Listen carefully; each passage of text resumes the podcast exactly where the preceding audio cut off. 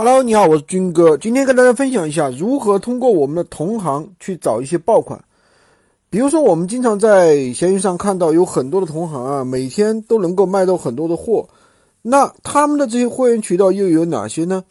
哪些地方是可以挖掘的呢？那么，如果你想系统性的去学习这些卖货呢，想把闲鱼卖货做得更好的话，想通过闲鱼卖货挣到钱的话，下面的内容你一定要听好了。首先，第一个呢，就是。通过哪些渠道去发掘这些优秀的同行呢？首先，我们可以利用啊一些选品工具。我常说的这些选品工具呢，里面直接去搜这些相关的类目，搜完之后呢，它会弹出了一些相关的一些指数。我们根据这些需求量高的这些指数呢，对应的产品来到闲鱼上面去搜索。那么这时候我们会发现有很多卖得非常好的这些同行。那么这些同行呢是值得我们去学习和收集的。那么这个是第一个，通过选品工具去找。那么第二个呢，就是通过我们这个客户的关注页去找。通过客户来咨询我们之后，我们要习惯性打开他的主页，他的主页会有我们点进去看一下他的关注列表里这些的卖家有没有做的非常好的，有的话我们要把它收藏下来。把他的商品收集下来，或者是关注他，把他的产品记下来，然后再去找货。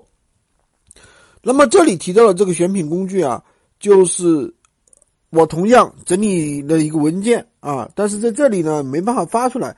如果说大家需要的话，记得评论区留言告诉我。然后第二个的话就是大家刚刚说的啊，他们的一个会员渠道从哪里来？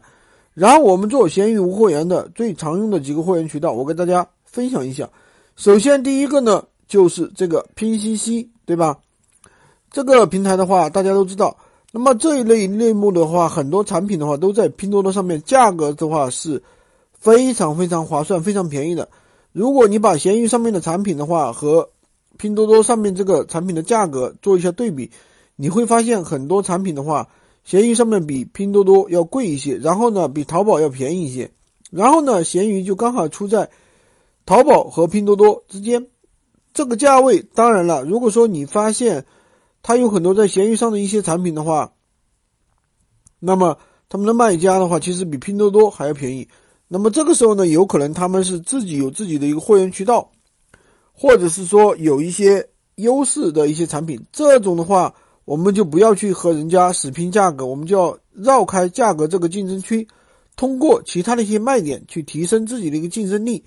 那么下面的后面的内容呢，我会跟大家去讲解怎么去做。然后除开拼多多之后呢，我们还可以通过闲鱼上面去找，去找货源。那么有一些货源在闲闲鱼上面，他们是非常的比拼多多还要便宜，对吧？那么这个时候呢，我们可以通过和这个闲鱼商家去沟通交流。那么通过他的主页去看一下他的这个是否靠谱。如果可以的话，我们可以小量的去测试一下。如果说真的比较靠谱的话，就可以长期合作。因为有很多这些人家卖家的话，他们真的是有一手货源，有一些不错的一些货货源也是可以拿来合作的，对不对？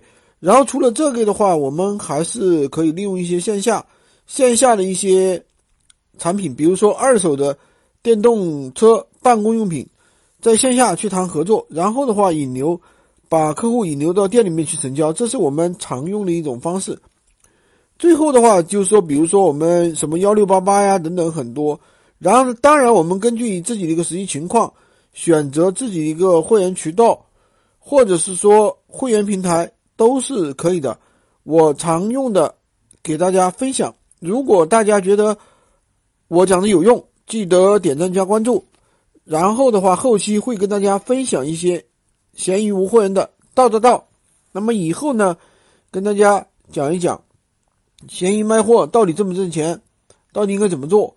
很多人看了我的视频，就我的内容就存在一个这样的疑问。那么下期我把大家说的心服口服的，记得来哟。下期内容再见。